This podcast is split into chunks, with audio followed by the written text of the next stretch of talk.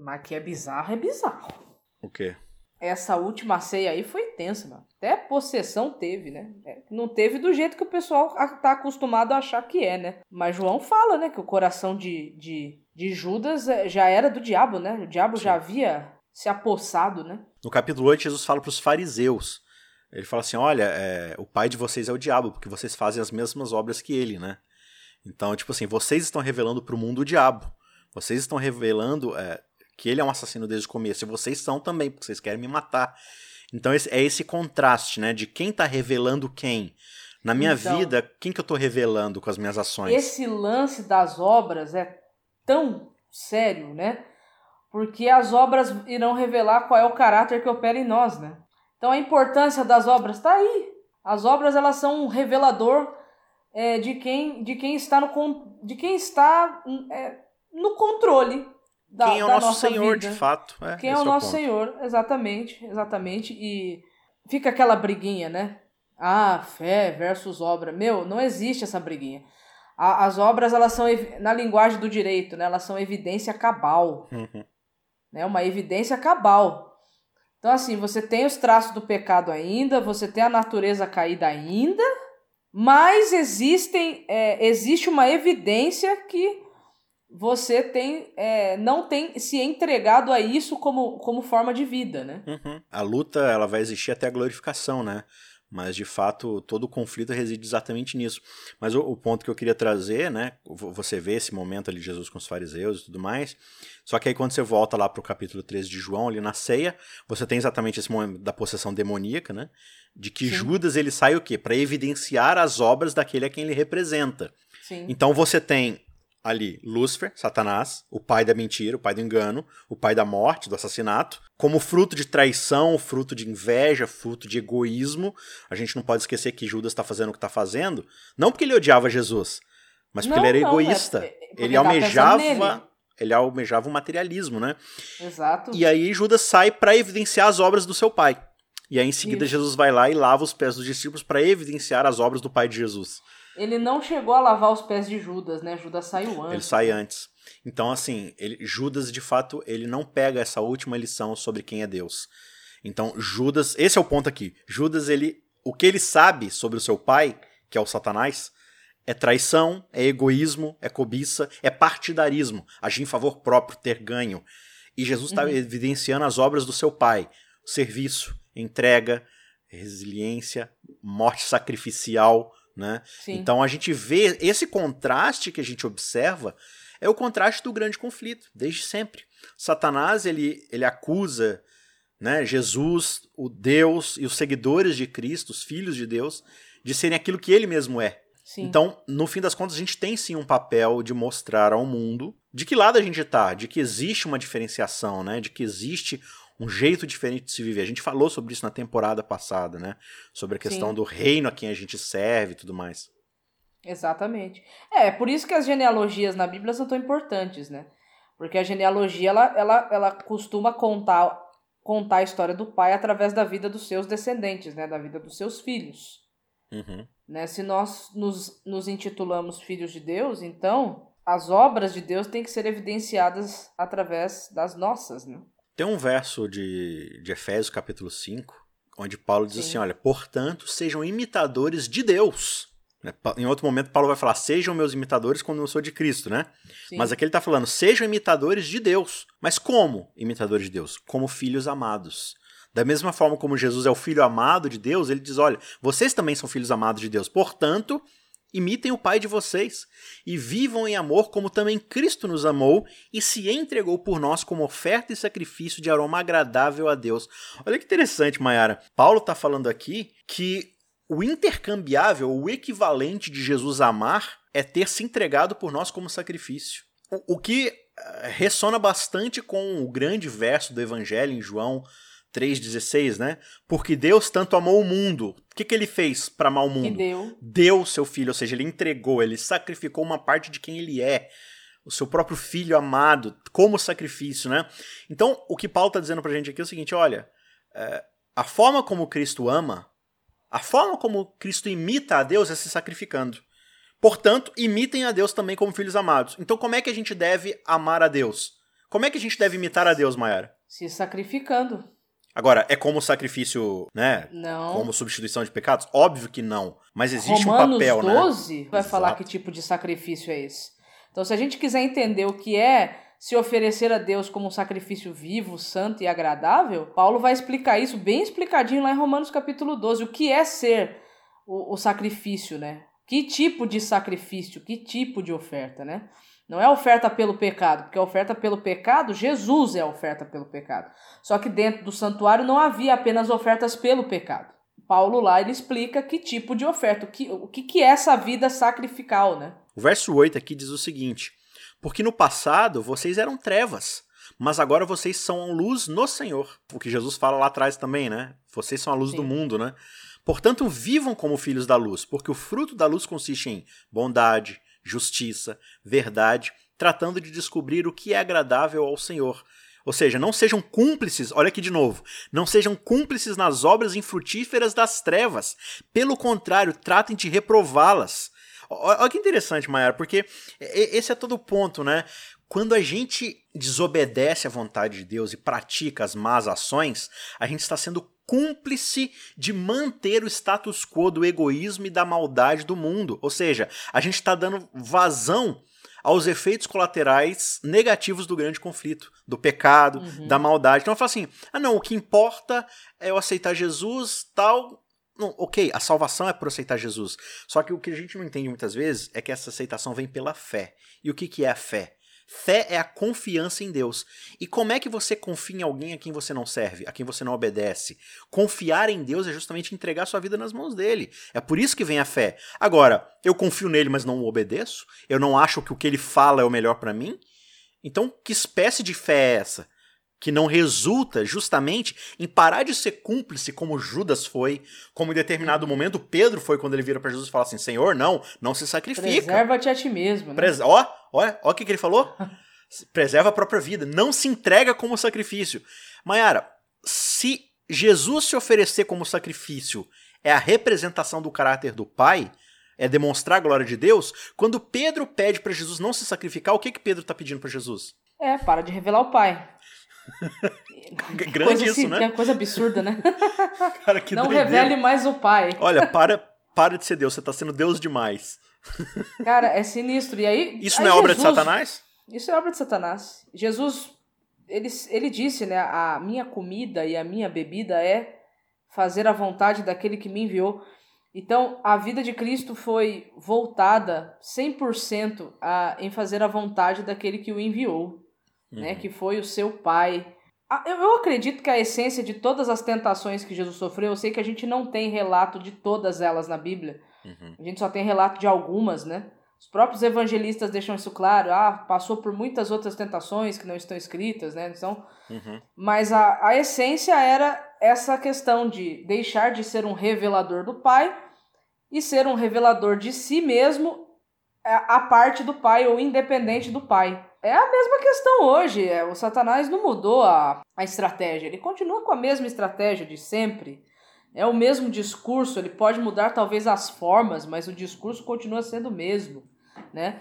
E, e todas as vezes que a gente aceita esse convite de ser um revelador do pai, mas independente do pai, na verdade nós estamos mostrando quem é o nosso verdadeiro pai, né? a gente está refletindo as obras de quem a gente verdadeiramente serve. Esse é o ponto. A questão é que todo mundo é escravo daquele a quem serve, né? A Sim. questão é a gente é escravo de alguém que é amoroso, compassivo, misericordioso, que deseja o nosso bem, o nosso melhor, ou a gente é escravo de alguém que tem um projeto ambicioso de poder e egoísmo, né? Mas aí é que vem a tá. verdadeira questão da liberdade. Uhum. A liberdade é um assunto mal entendido na Bíblia. O livre-arbítrio, enfim, né? É um, é um assunto, de certa forma, bem mal compreendido na Bíblia. Porque essa historinha que a gente é livre pra, pra gente fazer o que a gente quer, não vem de Deus. Vem do diabo. Porque o grande lance da liberdade é você foi liberto para você poder resolver sob qual senhorio você vai viver. Exato. Essa é, a grande, é o grande X da questão do assunto, da temática da liberdade. E quando você escolhe viver a liberdade que você tem em Cristo, em Cristo, você não tá à vontade para você fazer as coisas do jeito que você bem entende, porque não combina com a forma de vida de Cristo, porque Cristo não fez o que o que fez quando esteve nessa terra, porque ele fez o que bem entendeu. Quando ele pensou em fazer o que bem entendeu, que é lá naquela oração, se você ler a oração de Jesus no Getsemane, uhum. você vai perceber claramente que é, o que ele pede para o Pai é: eu, se possível, eu não gostaria de passar por essa experiência. Passa de mil cálice, né? Mas no final ele diz: olha, mas contudo, não seja como eu quero, mas como tu queres. Então ele pegou a liberdade que ele tinha de não querer passar por aquela experiência e ele devolveu essa liberdade para o Pai. Então isso é estar convertido em Cristo. É eu pegar o dom da liberdade que Deus me deu e eu devolver para Ele. Isso, devolver para quem de fato sabe o que está fazendo, né? a gente nunca confia em quem fez, quem fez para poder dizer como é que funciona, né? Agora, sobre essa questão da revelação de Deus e o nosso papel, eu queria ver um texto com você aqui também, que é de 2 Sim. Coríntios 4, os seis primeiros versos. Paulo está falando para a igreja de Corinto. Por isso, tendo este ministério, segundo a misericórdia que nos foi dada, não desanimamos. Pelo contrário, rejeitamos as coisas ocultas que trazem vergonha, não agindo com astúcia, nem adulterando a palavra de Deus. É, é, é importante frisar que esse ministério que Paulo está falando é justamente o ministério da pregação, de anunciar uhum. as grandezas de Deus, né? Então ele está falando assim: olha, a gente não age com astúcia, ou seja, com sabedoria humana, querendo ser mais esperto que Deus, né? Deus se revela para nós na sua palavra em Cristo, mas a gente é mais esperto que Deus. Você já viu muitas vezes, Maia, como é que a, a, às vezes a gente como pregador, a, a Bíblia está dizendo uma coisa pra gente. O autor uhum. que foi inspirado, ele tem uma intenção, ele tem uma uhum. mensagem a ser passada, Deus tem uma intenção quando inspirou ele, mas a gente é Sim. é mais astuto que Deus, que o Espírito Santo e que o cara que foi inspirado, porque a é, gente a... faz uma aplicação para esse texto que o autor não pensou, que Deus não pois pensou, é. que o Espírito Santo não pensou, porque a gente é mais astuto que Deus. E a gente quer ser mais real que o rei. Uhum. Né? E é interessante que vai ter um outro momento aqui que Paulo vai falar, ó, não é para ir além do que está do que tá escrito. Uhum. Então, é, a gente tem que tomar cuidado com essas aplicações, né? Elas parecem muito bonitinhas, muito fofinhas, muito legalzinhas, acalenta o meu coração. Mas quem é que disse, que Deus disse que talvez naquele momento era para o seu coração ser acalentado? A gente sabe, amigo, que Paulo mesmo fala que a, a, a palavra de Deus às vezes é tiro, porrada e bomba, se você observar. Porque vem para repreender, vem para exortar, vem para corrigir, vem para instruir. É o e é famoso é pesado, Né? É o mertiolate, não mas esse não mertiolate é o de hoje. modinha de hoje, é, exatamente. É aquele do passado que, é, que a gente pedia para cortar a perna, mas, mas não passar aquela jossa Aquele mertiolate era tão poderoso que se você caía de uma árvore, você nem chegava no chão, você aprendia a voar para não pra cair não e não precisar passar o mertiolate. Exato. Então eu já preveni um monte de coisa. Então, em relação à pregação, a gente precisa tomar cuidado, porque é como você falou, amigo. O texto bíblico ele é intencional para eu entender a intenção do autor, eu, eu só tenho o texto, eu não tenho mais o autor aqui comigo para falar, ó, oh, mas minha intenção quando eu escrevi foi essa. Eu não tenho mais. A única coisa que eu tenho para entender a intencionalidade do autor é o próprio texto. E para isso eu preciso prestar atenção no que eu estou lendo. Eu tenho que me despir das minhas preconcepções e preciso tentar ir para o texto como se fosse a primeira vez que eu estivesse lendo ele. Exato, exatamente. Então ele diz assim: olha, não seja astuto, não haja com astúcia, nem adulterando a palavra de Deus, ou seja, sabe, leve a palavra de Deus a sério.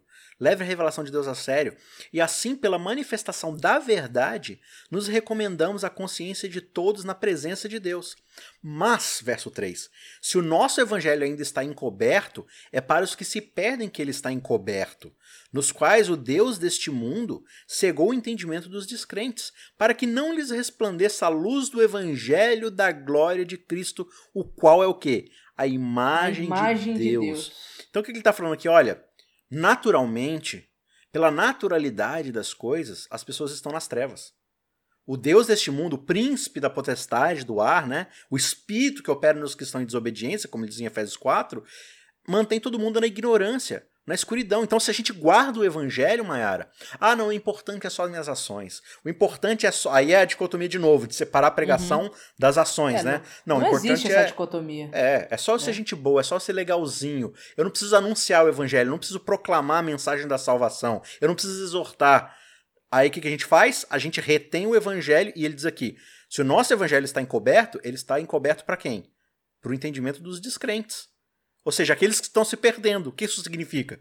Que você está privando eles da oportunidade deles se salvarem. Interessante, né? Porque o Deus deste século, até onde a Bíblia revela pra gente, era chamado de portador de luz, uhum. né? É verdade. Só que, é verdade. Só que o, port... o Deus desse século, ao invés de trazer a luz que ele porta, né? Ele tá todo mundo nas trevas, tá todo mundo na escuridão. Por quê? Porque a luz que ele portava não vinha dele. Era uma luz emprestada, derivada, originada de alguém, né? E aí é, é isso que você está falando. Quando eu me privo, né, de proclamar as virtudes dessa luz, na verdade eu estou fazendo como Deus deste século faz. Né? Você me lembrou agora de, de Mateus 6, né, quando ele, quando ele diz que se a luz que está em ti são trevas, ó que grandes trevas serão. A luz que é, está é em ti são para... trevas. É, é, muito contraditório, aparentemente, né? Porque é. como é que a luz pode ser trevas, né? Exato. A luz é luz. Esse é o grande ponto aqui que ele vai colocar no verso 5. Porque não pregamos a nós mesmos, mas a Jesus Cristo como Senhor e a nós mesmos como servo de vocês por causa de Jesus. Porque o Deus que disse das trevas resplandeça a luz, ele mesmo resplandeceu em nosso coração para a iluminação do conhecimento da glória de Deus em quem? Na face, Na face de, de Jesus, Jesus Cristo. Olha que maravilhoso isso daqui. A revelação de quem é Deus resplandece em nossos corações mediante a face de Cristo. Então, a gente tem um papel muito grande, Mayara, que é o de falar de Cristo. E muitas vezes a nossa é. pregação ela é eucêntrica, né? Ela é egocêntrica. É, dinheirocêntrica. Culticêntrica. É, culticêntrica, tradicionalcêntrica. Não existe essa palavra, eu acabei de inventar, mas é, é para mostrar quão, quão, quão distante nós estamos da, da genuína pregação do evangelho, né? É, Jesus ele está revelando o tempo todo, né? As minhas atitudes são de serviço, de entrega, de sacrifício, de perda, de aparente derrota, né, para os padrões desse mundo.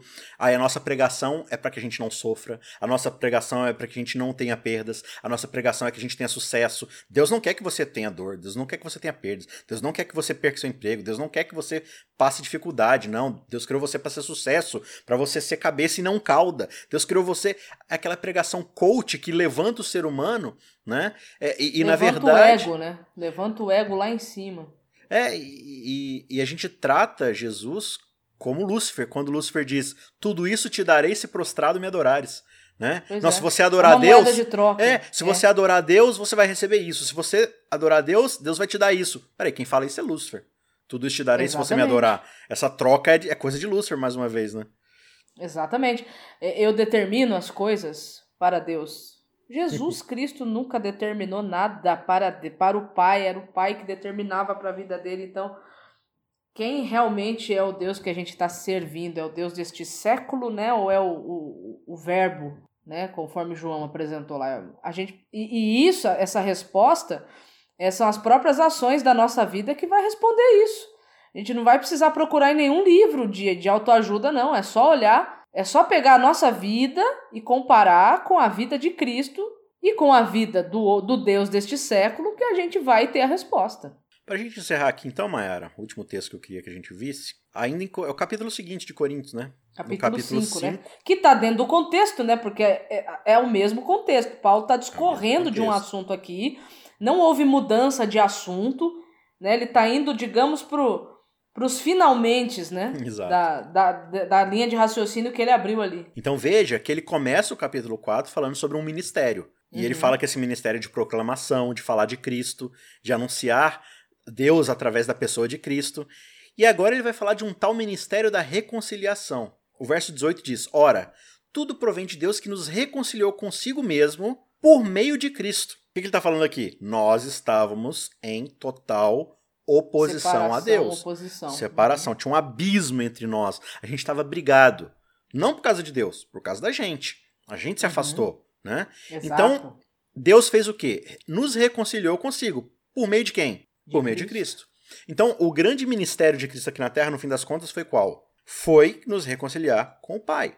E aí ele diz o seguinte: uhum. e ele nos deu, igualmente, ministério de reconciliação a saber que Deus estava em Cristo reconciliando consigo o mundo, não imputando aos homens as suas transgressões, e nos confiou a palavra de exortação, ou a palavra de reconciliação, de sorte que somos embaixadores em nome de Cristo, como se Deus exortasse a todos por nosso intermédio. Em nome de Cristo, pois, rogamos que vos reconcilieis com Deus. Aquele que não conheceu pecado, ele o fez pecado por nós, para que nele fôssemos feitos justiça de Deus. Interessante aqui, né? Sinistro, na verdade, né? É, é uma Porque responsabilidade de... gigantesca, né? Sim, e, e, fala de exortação, né? Parece que essa palavra ela caiu meio de moda hoje no cristianismo, né? Parece que você não pode mais exortar as pessoas, né? Porque parece que o evangelho hoje tá, tá diferente, né? Não, o evangelho hoje é muito mais de boa, né? É o evangelho cool. É o evangelho, cuidado que isso aí não é evangelho. É, cuidado que não, não é evangelho. Mas esse é o ponto maior, porque assim, é, as circunstâncias que a gente vive, as transformações sociais, as percepções que a gente tem, não que nada disso seja novo também, porque tudo quanto é heresia e modinha que tem hoje, já, alguém já inventou no passado, a gente não inventou nada de errado novo, né? Mas a gente vê muito hoje, assim, o, o jovem crente, famoso jovem crente, progressista ali, com, com, ideias novas na cabeça, que, por um lado, a gente tem a, a, a, aquele hipertradicionalismo como os fariseus de antigamente, que se afastam da Bíblia em prol de leis humanas. Vai inventando tanta tradição e tanta lei que sobrepõe a revelação. Só que aí o jovem cool, o jovem descolado, diferentinho, que pinta o cabelo de rosa, né, para ir pro YouTube, esse jovem ele acha que o segredo para se livrar desse tradicionalismo é você jogar tudo que foi revelado fora. É ir pro outro extremo, né? É. Então, assim, a gente precisa entender de fato qual é o propósito bíblico. Então, muitas vezes a gente vê hoje a nossa postura como os cristãos assim, não, eu, eu não posso confrontar as pessoas no erro delas. Não, porque quem que somos nós para julgar também, né? Sendo que a gente julga toda hora, né? A gente julga todo mundo a todo instante por tudo quanto é motivo, menos pelas coisas que a Bíblia manda com que a gente julgue. Não no sentido de condenação, mas no sentido exatamente da exortação aqui, que é o que Paulo está colocando, né? Então, a gente não quer exortar as pessoas, a gente não quer falar assim, olha, amigo, isso que você está fazendo é errado por causa disso daqui. Ah, mas quem é você para falar? Não, exatamente, quem sou eu? Eu também sou um filho da ira de Deus por causa dos meus pecados, mas Cristo me reconciliou com ele. E você tem essa mesma oportunidade, né? Mas a gente quer falar de um evangelho, que é uma boa notícia, como a gente já falou, mas como é que ele pode ser boa notícia se ele não tem relevância nenhuma na vida da pessoa? O evangelho, que é assim, olha, você está em pecado, mas você não vai se perder por causa de Cristo, se tornou um evangelho do tipo, olha, vive sua vida aí de boa e no final Jesus vai zerar tudo e a gente vai continuar vivendo o tempo todo do jeito que a gente sempre foi e sempre será. O que não faz o menor sentido, sendo que como é que a gente quer resolver nossos problemas se a gente não quer mudar quem a gente é? Exato. O problema tá sempre lá fora, né? O pro... Tipo assim, não, ninguém precisa mudar nada do que tá fazendo. E o mundo precisa se tornar um lugar melhor. Cara, mas como? Como o mundo vai ser um lugar melhor se todo mundo vai continuar fazendo o que sempre fez? Não, é porque o meu jeito de fazer que é o jeito certo. Tá, mas como é que a gente vai ver isso? Então, eu vou te obrigar a fazer na base da porrada, da coerção, né, da pancadaria. Uhum. Então, assim, esse evangelho, esse ministério da reconciliação, não é tipo assim, não, a gente tem que se reconciliar com as pessoas, tipo assim, eu tenho que estar de boa. Eu, eu não posso, tipo, me indispor com as pessoas. É claro que você não vai sair por aí brigando. Não, não é esse o ponto. Mas a reconciliação Sim. aqui é de reconectar as pessoas com Deus. E Sim. como é que a gente faz isso? Pois é, através da proclamação do Cristo, né? Mostrando como Cristo fez. E aí, claro, claro que você pode ajudar as pessoas a se reconciliarem também, porque afinal de contas, né, você encontra também Jesus fazendo isso, né?